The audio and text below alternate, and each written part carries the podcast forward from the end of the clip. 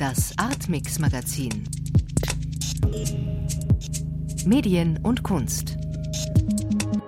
Am Mikrofon ist Ralf Hohmann.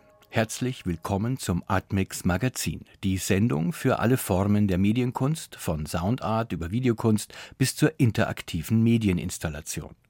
Dieses Mal lauscht das Artmix Magazin in die Jahresausstellung der Münchner Kunstakademie. Wir informieren über aktuelle Trends der Podcast-Szene und besuchen die Ausstellung Sag Schibollet von sichtbaren und unsichtbaren Grenzen im Jüdischen Museum München. Zwölf internationale Künstlerinnen und Künstler, darunter auch Lawrence Abu Hamdan mit seiner Arbeit Conflicted Phonemes. Eine riesige Kartografie der Sprachentwicklung in Somalia in der klar wird, Migration, Krieg, Katastrophen lassen Sprache zum Hybrid werden. Und das nicht abstrakt, sondern konkret. Linguistische Tests, wie sie etwa bei Asylanträgen zur Herkunftsbestimmung und Überprüfung der Asylsuchenden verwendet werden, verlieren vor dieser gemischten Sprachrealität ihren Sinn. Mehr noch, sie werden zu Gesten der Macht und Gewalt. As an artist, I am really interested by ways of listening. Als Künstler interessieren mich vor allem die verschiedenen Arten des Hörens und Zuhörens. Das heißt aber nicht, dass meine Projekte zwangsläufig nur mit Klang zu tun haben. Es sind auch häufig visuelle Arbeiten, Fotos, Zeichnungen zum Beispiel. Im Mittelpunkt steht aber aufzudecken, wie wir in der Gesellschaft gehört werden, wie unsere Stimmen vom Staat, aber auch von den Mitmenschen wahrgenommen werden und welche sozialen und politischen Bedingungen des Zuhörens es gibt and uh, the of social and political conditions of listening. Lawrence Abu Hamdan. 2018 war der Künstler zu Gast im Bayern 2 Studio. Damals ging es um die Politik des Hörens, the politics of listening. Der in Jordanien geborene Künstler, der im Libanon lebt, hatte sich mit einer großen begehbaren Soundinstallation in München mit der Geschichte von Radio Free Europe aus den Zeiten des Kalten Krieges befasst im Rahmen des Festivals Public Art Munich, PAM, Kunst im öffentlichen Raum. Das Gespräch über diese Arbeit und die Politik des Hörens, The Politics of Listening, finden Sie übrigens in der Artmix Galerie im BR Podcast Center. Nun ist Lawrence Abu Hamdan wieder zu Gast in München, dieses Mal nicht im ehemaligen Hauptquartier von Radio Free Europe am Englischen Garten, sondern im Jüdischen Museum neben der Münchner Hauptsynagoge am Jakobsplatz zusammen mit weiteren elf international renommierten Gegenwartskünstlern. Stefanie Metzger widmet sich dem Spiel zwischen akustischer und visueller Dimension in der Ausstellung Sag Schibollet von sichtbaren und unsichtbaren Grenzen.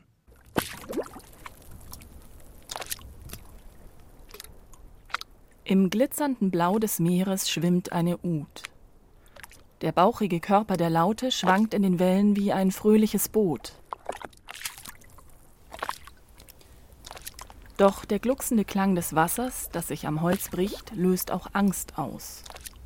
Um einen anderen Klang nämlich, der, der aus dem wassergetränkten Instrument nie mehr tönen wird. Es ist die Angst des Ud-Spielers Ahmed Shakaki. Um die Laute und sich selbst.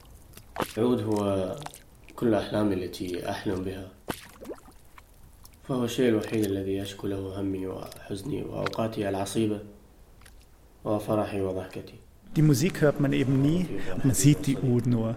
Aber es geht ja auch darum, also dass er diese Ud zurücklassen musste. Und man lässt ja auch was zurück, man verliert was auf diesen Reisen. Ja, in seinem Fall war das das Instrument oder der Gegenstand, der ihm vielleicht am wichtigsten war. This is fucking Iraq. Totally Schemenhafte Gestalten vor rotstichigem Horizont. Die Stimmen aufgeregt, die Sprache derb. Hilflose Posen in die Kamera. Der Sandsturm, ein blutroter Nebel. Ich finde halt den Kontrast recht interessant. Diese Found Footage von amerikanischen Soldaten, die irgendwie ja auch dort im Irakkrieg, das sind so die ersten Tage des Irakkrieges, und die stehen da, die sind eigentlich auch displaced, genauso wie, wie Geflüchtete. Nikolaus Hagen, wissenschaftlicher Mitarbeiter des Jüdischen Museums in München, steht zwischen zwei Videos der türkischen Künstlerin Pina Ögrenci. Die Fluchtgeschichte des türkischen Udspielers Ahmed Shakaki vor sich, Videomaterial aus dem Irakkrieg hinter sich. Schuss und Gegenschuss, Analogien der Angst, Perspektivwechsel voller Provokation. In der Kombination der beiden Videos beginnen Verlust, Flucht und Grenzerfahrungen zu schillern.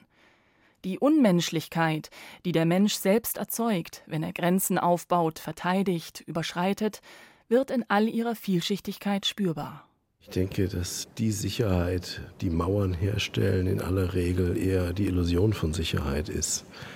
Ganz einfach deswegen, weil sie meistens eher dazu beiträgt, die Probleme zu vergrößern, die Unsicherheit produzieren. Wie Grenzen, sichtbare und unsichtbare nützen oder schaden, ist das Thema der Ausstellung Sarg Schibolet, das Hanno Löwy, Leiter des Jüdischen Museums Hohenems, in Kooperation mit dem Münchner Museum konzipiert hat. Bei aller Bildträchtigkeit des Themas ist eigentlicher Ausgangspunkt der Schau das Akustische. Denn Schibolet ist im Alten Testament das Wort, das während der israelitischen Stammeskriege für die Ephraimiten zum fatalen Prüfstein wird. Falsch ausgesprochen, weil sie SCH nur als S sprechen können, verraten sie sich bei ihren Feinden und werden getötet. Die Sprache als identitätsstiftende, aber auch fatale Grenze, wie Kurator Boas Levin erklärt. Wie diese Geschichte von Schibolle zeigt, ein Dialekt kann Zugehörigkeit erzeugen und Gemeinschaftssinn wecken. Aber in Zeiten, in denen Konflikte zutage treten, wird Sprache zu einem Instrument, das ausgrenzt und spaltet. Und Wortschatz, Betonung und Akzent enthalten Hinweise, um so der geografischen oder ethnischen oder Klassenherkunft des Sprechenden auf die Spur zu kommen. Portal, Portly, Partly, Parsley. Wie du sprichst, wird gegen dich verwendet werden. Steht an der Wand neben der Sound- und Sprachinstallation Say Parsley von Caroline Bergwall. Direkter könnte der Bezug zur Shibboleth-Erzählung kaum sein. Und doch gibt eigentlich das Petersilienmassaker von 1937, bei dem Zehntausende haitianische Kreolsprecher den Tod fanden, der Arbeit ihren Titel. Rubble. Rumble. Rumple. An die Wand projizierte Begriffe kontrastieren mit im Kopfhörer ausgesprochenen Worten. Ein Vexierspiel aus Deutsch und Englisch, Sprache und Schrift, Hören und Lesen. Tram. Trim. Und es geht ja auch stark um dieses Misshören und Missverstehen, auch einen Begriff zu sehen und den falsch zu deuten, also zu glauben, es ist ein deutscher Begriff und man spricht den Deutsch aus oder man glaubt, es ist ein englischer Begriff und man spricht den Englisch aus. Dabei sind es eben ganz andere Begriffe. Der Sprechakt als riskantes Geschehen also, das Wirklichkeit nicht nur beschreibt, sondern erzeugt. Darin kann Gewalt liegen, aber auch Gestaltungskraft, sogar Widerstand, und sei der verbunden mit der künstlichen Sprachmaske des Computers. In response to these emerging studies that link successfully determining sexual orientation through rapid facial recognition techniques, we propose weaponizing the face through masks. In solidarity with Anonymous, Pussy Riot, and the Zapatistas, we embrace the power of the collective face. We make our faces common with a mask and become a faceless threat, the queer opaque. Als weiblich und männlich sind sie noch zu erkennen, die Stimmen in Zech Bless Installation und Video Facial Weaponizing Suite. Aber eigentlich reden sie von Widerstand, der darin besteht, sich unsichtbar oder unkenntlich zu machen, sprich, sich zu maskieren. So können die auf der Grundlage von biometrischem Datenmaterial generierten Masken, die neben dem Video hängen, gerade von den Technologien, auf denen sie beruhen, nicht mehr erkannt werden. Inversion als Subversion oder das heute bis ins kleinste digital erfasste Selbst umgewandelt in einen namenlosen, vielleicht sogar freien Anonymous. The fag face mask aims to make our faces non-existent to any available algorithms. This non-existence produces its own autonomous visibilities and ways to find one another. Becoming non-existent turns your face into a fog, and fog makes revolt possible. Shibboleth ist auch, könnte man sagen, ein poetischer Konzept. Das ist auch eine Frage von, was eigentlich unübersetzbar ist in Sprache oder was, was nur verkörpert sein konnte und nicht in die Bedeutung auftritt, sondern in den Weg, wie man etwas ausspricht. Oder wie man es anspricht, könnte man Kurator Boas Levin ergänzen. Denn in ihrem poetischen Videoessay macht Fiamma Montezemolo die Grenze zwischen Mexiko und Amerika zum direkten Adressaten und zum Objekt eines alchemistischen Experiments. To transmute you means to transmute your unilateral power, transforming what you seek to discipline with a border in slippery multiplicity. Während die Bilder der Grenze im Video überblendet werden und verschwimmen, kündigt eine Stimme das Vorhaben an, das Gegenüber zu transformieren, zu Staub zerfallen zu lassen. Das Pulver hängt im Glaskolben neben dem Monitor. Pulverizing is not to dismiss you completely, which would be impossible. But pulverizing you, the alchemist can change your material into something less threatening, more promising. Es kommt eben einmal dieser Begriff, dass alle diese Mauern, diese Zäune, die der Mensch baut, wieder zu Staub zerfallen. Und das sieht man in diesem Nations Dust äh, ganz stark, dass er wirklich aus diesem Rost dieser Metallbarrieren besteht. Man muss der Utopie vom gänzlichen Zerfall der Grenzen nicht folgen, um als eigentliche Vision von Montezemolo die Reise entlang der Grenze und ihre Wandlung zum Dialogpartner zu erkennen.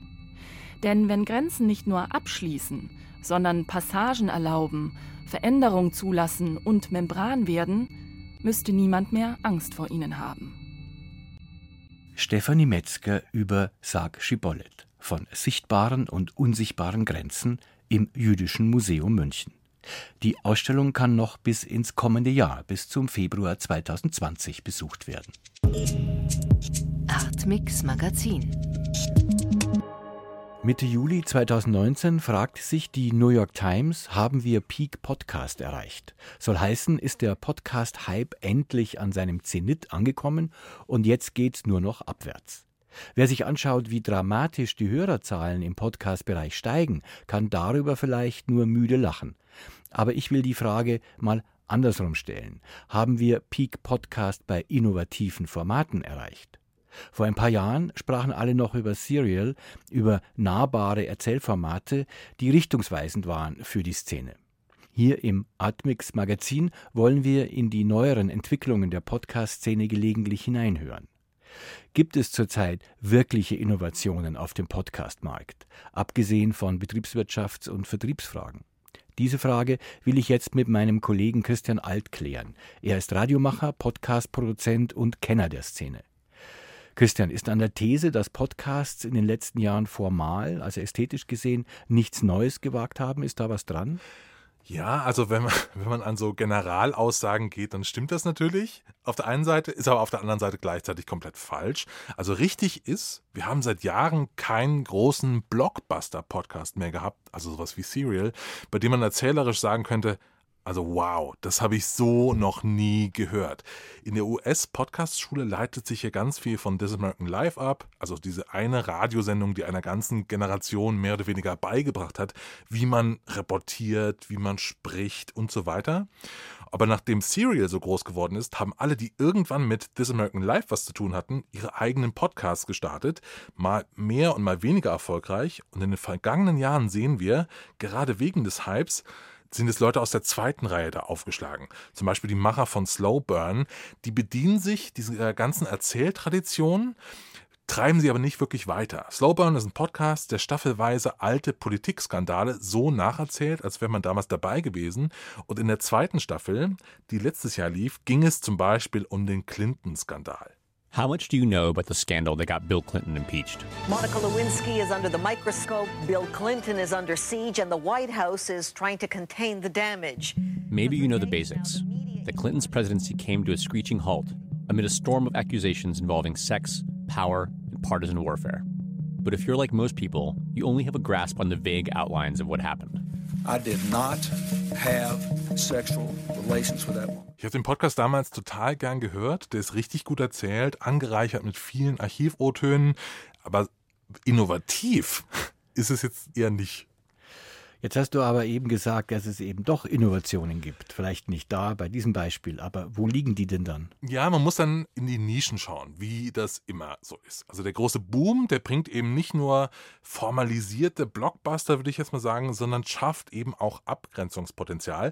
Also eine persönliche Podcast-Entdeckung in diesem Jahr heißt für mich Richards Famous Food Podcast. Hast du davon schon mal was gehört? Nee, klingt so ein bisschen nach Food-Selfie. nee, also es ist ein Podcast, der ist unmöglich zu beschreiben schreiben. Ich versuche es aber trotzdem. Also jede Folge geht es vornehmlich um Essen, aber eigentlich ist es eine Mischung aus Ein-Mann-Impro-Theater, Outsider-Art und Helge Schneider. Also man muss einfach mal reinhören. Um, Uncle Richie? Yeah, Jimmy, buddy, I'm recording in here again. Um, why aren't there more episodes of your podcast? Podcast? Podcast. Podcast. Yeah, podcast. So how come? Well, actually, actually, actually, actually, actually, you know what? I feel like you should know the answer to this already, Jimmy. Sorry. Since we launched in 2015, we now have seven fresh, crunchy, crazy, informative, absurd, bonkers, piqué episodes available here on RFFP. RFFP. Ja, ich glaube, das muss man mögen. es ist total verrückt, aber es ist eben auch irre gut produziert, erst recht wie so ein Gaga-Garagenprojekt. Und es zeigt vor allen Dingen, man muss jetzt keinem Mordfall nachgeben, um einen coolen Podcast zu machen, so wie Serial. Ich habe noch einen Ton aus dem Podcast mitgebracht, denn auch Richards Famous Food Podcast der ist in seiner letzten Folge einem Trend aufgesessen, den ich dieses Jahr schon mehrmals beobachtet habe, und zwar die Podcast-Parodie. Also hier verarscht er zum Beispiel den Hit-Podcast der New York Times, The Daily. Okay, let, us give it a try. Who should we start with? How about Michael Barbaro from New York Times, The Daily? This is The Daily. Today. I'm eating an omelet made with John Eguiziamos on the side of a medium rare Jason Sustakis. My pasta salad is cooked Weird Al Dente Yankovic, and I'm washing it all down with a cool glass of Jack Lemonade. Ja, Podcast-Parodien. Das ist natürlich hart, weil da muss ich das Original auch kennen, um die Parodie wirklich verstehen zu können. Sind wir jetzt schon so weit? Ja, also es hat verschiedene Gründe. Zum einen, Podcast-Fans sind jetzt tatsächlich viel involvierter als jetzt normale Radiohörer, würde ich sagen. Also Menschen, die Podcasts mögen, identifizieren sich viel, viel stärker mit dem, was sie hören oder mit den Hosts und so weiter. Aber für mich ist das auf der anderen Seite aber auch total logisch, weil das schließt dann das an, was ich eben erzählt habe. Also die einen sagen, wir erleben gerade eine Ideenstagnation bei Podcasts. Wenn man das aber mal weiterdenkt, könnte man vielleicht auch sagen, hier bildet sich gerade ein Genre raus. Also analog zu Filmgenres gesprochen. Ein Film noir hat zum Beispiel eine Kriminalgeschichte, eine fatalistische Weltsicht, äh, tiefe Schatten und so weiter. Erzählpodcasts haben einen Reporter, der zum Hörer spricht, eine Recherchereise, auf die wir mitgenommen werden, menschliche Nähe statt vermeintlicher Objektivität und so weiter. Und wenn sich mal so ein Genre bildet, dann wird es eben auch schnell durch den Kakao gezogen. Auch ein toller Podcast, auch dieses Jahr erschienen. Die zweite Staffel von This Sounds Serious. Das ist ein, auch schwer zu beschreiben, Fake True Crime Podcast, in dem eine Reporterin mysteriösen Kriminalfällen nachgeht. Klingt jetzt banal, ist aber tatsächlich super witzig. 911, what's your emergency? Uh, it's my brother. I, uh, I think he's dead. Okay, please calm down, sir. What happened? Uh, wait a minute. Wait a minute. Uh, hi. Sir? Huh? Sorry, yeah, he's not breathing. He's, he won't wake up, and I, I think we need an ambulance here right to 214 Park Lane. Okay. Okay, sir. They're on their way. Are you okay? What? Are you okay? yeah, no, I'm, uh, yeah, I'm fine. How are you? Also, der, der, der, verarscht eben auch alle Erzählmittel, die man so kennt aus diesen klassischen True Crime Podcasts. Aber da ist es auch wieder das Ding, man muss es erstmal kennen. Das ist jetzt immer eine US-amerikanische Entwicklung. Und deshalb zum Schluss noch eine Frage, wie ist es auf dem deutschsprachigen Markt? Äh, sieht man da Ähnliches? Ah, das ist immer die, die Frage, die mir so ein bisschen wehtut, weil leider nein. Also wir sind hier echt noch nicht weit genug. Es gibt in Deutschland ein paar erzählende Formate, aber nicht wirklich. Was viel passiert auf dem deutschen Markt, sind eben klassische Laberformate. Also wenn wir jetzt hier jetzt zwei Stunden noch weiterreden würden, wäre das dann vielleicht zum Podcast, der in Deutschland entstehen könnte. Aber bis wir dann mal bei amerikanischen Verhältnissen sind, wo wirklich eine ganze Woche noch jemand im Studio sitzt und das nachproduziert, wo man in der perfekten Tonkabine erstmal aufnimmt und so weiter und so fort, wo drei Monate recherchiert wird, bevor man das Studio betritt, das dauert alles noch. Sagt mein Kollege Christian Alt über Innovationen und Stagnation im Podcastmarkt. Dankeschön. Gern.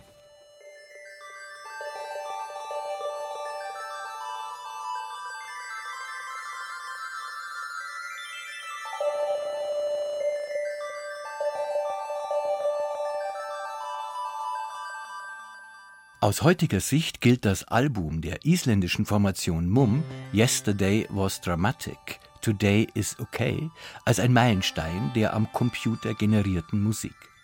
Im Hintergrund zur Kostprobe das Stück Random Summer im Original. Aus Anlass des 20-jährigen Erscheinens des Albums wird es Ende August 2019 erneut aufgelegt in einer Special Edition bei More Music. Und um dieses klangliche Ereignis gebührend vorzubereiten, erschien letzte Woche der Remix von Random Summer von Hauschka.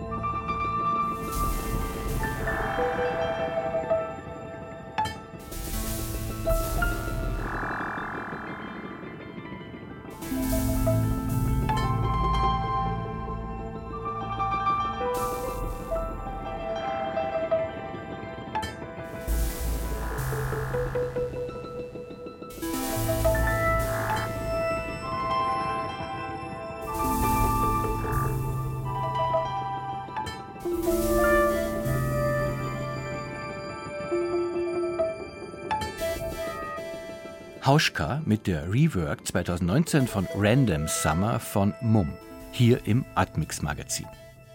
Vom Random Summer zum ganz realen. Jeden Sommer wieder bieten die Jahresausstellungen der beiden bayerischen Kunstakademien in München und Nürnberg einen exquisiten Überblick über die junge zeitgenössische Kunst. Mit einer Zukunftsoption. Was dort gezeigt und experimentiert wird, zirkuliert in einigen Jahren weltweit in Kunsträumen, Galerien, Museen und bewegt das, was manchmal etwas trocken Kunstbetrieb genannt wird. In diesem Sommer flaniert Friederike Weidner durch das ehrwürdige Gebäude und den denkmalgeschützten Garten der Münchner Akademie, um zu hören, wie mit welchen Medien dort gearbeitet wird.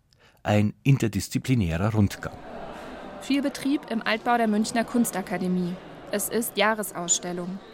Studierende sitzen vor ihren Ausstellungsräumen, Besucher schlendern durch die langen Gänge. Auf der Suche nach Medienkunst ist die erste Anlaufstelle die Klasse von Julian Rosefeld. Ihr Schwerpunkt liegt ganz explizit auf diesem Bereich. Eine Infotafel erklärt, der Klassenraum ist ein Museum der Zukunft. Und so sieht diese Zukunft aus. Die Menschheit wurde durch Atomkrieg und Klimakatastrophe dahingerafft. Die einzigen Hinterlassenschaften sind Ausgrabungen aus dem dritten Jahrtausend unserer Zeitrechnung.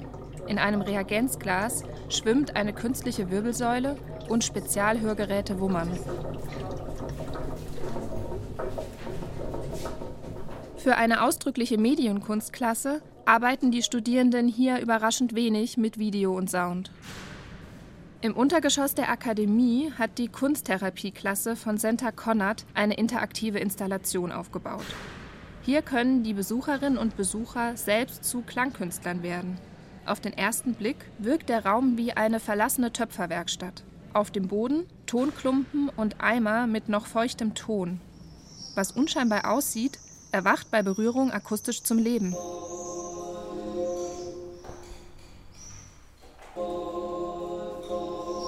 Die Studentin Höjin Kong hat die Installation konzipiert. Umgesetzt wurde das Projekt von der ganzen Klasse. Es soll Fremde durch Musik und Körper miteinander in Kontakt bringen Und das klappt auf Anhieb. Vielleicht kannst du auch machen. ja, mit dem Bus. Ja. Hüchin Kongs Kommilitone Simon Baumgart erklärt, wie die Tonerzeugung funktioniert. Es gibt hier den Computer, da läuft ein Programm und von dem Computer aus sieht man hier diese schwarzen Linien, das sind abgeklebte Drähte, die laufen durch den Raum an einen Tonhaufen.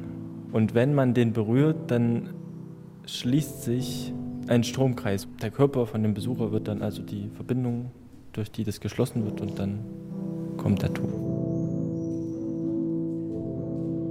Besonders gut gelingt das Musizieren mit mehreren Menschen. Evelyn Reinholz, ebenfalls Studentin der Kunsttherapieklasse. Also man kann, indem man sich gegenseitig berührt, zum Beispiel die Hände hält oder auch im Gesicht berührt oder egal wo, Strecken überwinden und so gleichzeitig mehrere Töne miteinander erzeugen, was man alleine gar nicht schaffen könnte. Durch den Hinterausgang gelangt man in den Garten der Akademie. In einem mit schwarzer Plane umhüllten Gerüst ist ein kleines Kino eingerichtet. Zu sehen ist die Diplomarbeit von Paul Valentin, ein aufwendig produzierter Animationsfilm. Aristotle said that the world does not know the nothing.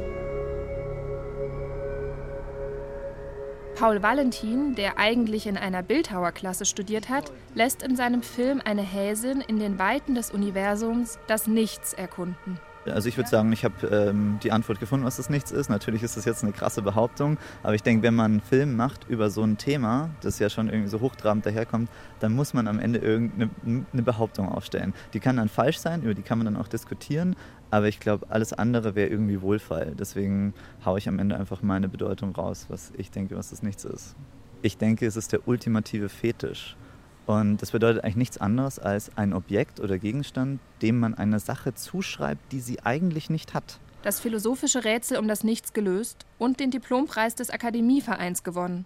Paul Valentin dürfte zufrieden sein mit der Jahresausstellung 2019.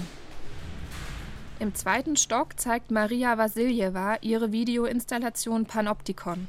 Sie arbeitet ebenfalls mit digitaler Bildbearbeitung, aber in einem ganz anderen Stil. Ich entwickle keine Perfektion, sondern ich lasse den Betrachter sehen, dass es alles sehr, sehr konstruiert ist. Zum Beispiel, ich arbeite mit dieser Greenscreen-Technik. Also ich filme mich selber, meinen Körper vor dem grünen Hintergrund und es wird dann freigestellt und man sieht oft die Konturen oder so, dass es so plötzlich irgendwie, irgendwie schimmert oder flippt oder sowas. Und das finde ich irgendwie ganz spannend, so diese Brüche auch in die Arbeit reinzubringen.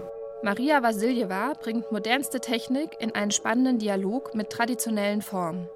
Angelehnt an Gemälde der Renaissance und des Barock sind in ihren Arbeiten zwei- und dreidimensionale Objekte wie Ornamente vor einem einfarbigen Hintergrund angeordnet. Oft ist die Absolventin selbst in ihren Videos zu sehen. Sie stellt ihren nackten Körper schonungslos aus. Ich mache mein eigenes Körper zum Objekt und versuche sozusagen exemplarisch den Missbrauch oder diese pornografische Reinszenierungen an meinem Körper durchzuführen, was eigentlich in der Gesellschaft passiert, wo es gibt äh, immer quasi einen Vergewaltiger, also im weitesten Sinne des Wortes, und ein Opfer. Und in meinem Fall ist diese Subjektreue, diese Handelnde und dieses Objekt, quasi das Ding, mit dem das angestellt wird, dieser Körper, das bin beides ich. Ob, wie bei Maria Vasiljewa, das Politische im Vordergrund steht oder eher ein philosophischer oder therapeutischer Ansatz. Der Rundgang durch die Jahresausstellung 2019 zeigt, Medienkunst spielt in vielen Klassen der Münchner Kunstakademie eine Rolle. Die Studierenden arbeiten interdisziplinär. Künstlerische Freiheit kennt keine Genregrenzen. Friederike Weidner mit ihrer Rückschau auf die Jahresausstellung 2019 der Akademie der Bildenden Künste in München. Damit geht das Artmix Magazin zu Ende. Mehr Medienkunst und Hörspiele gibt es auf bayern2.de-hörspiel. Von dort finden Sie auch direkt zum Podcast des Artmix in der Artmix Galerie. Am Mikrofon verabschiedet sich Ralf Hohmann.